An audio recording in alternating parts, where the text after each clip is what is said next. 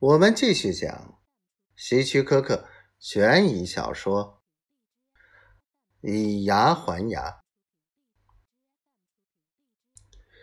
我一向做事有条有理，不过自己把握不准的事，曾经使我很心烦。每个人都应承担自己做事的后果，这就是我为什么要跟踪尼尔森。一年前，尼尔森杀害了我的妻子戴安娜。没有人能证明这件事，即使是最好的律师，也无法打赢这场官司，因为没有证据。尼尔森在下手之前曾做过周密的安排。戴安娜和他私通的事，越来越使他感到棘手。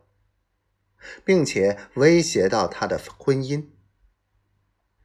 由于经济上的原因，尼尔森不想再使那种事再发生，所以经过精心安排，掐死了戴安娜，并使证人发誓说，事情发生的时候他在一千里以外。我知道的和这并不一样。因为那天晚上我跟踪戴安娜，我看见她和尼尔森约会，他杀害了她，我要亲眼看到他得到报应。哦，他是和他私通，但她是我太太，他确实杀了她。一个人应该爱他的妻子。现在我在丹佛，在后面跟踪尼尔森。他因为工作需要，要在全国各地旅行。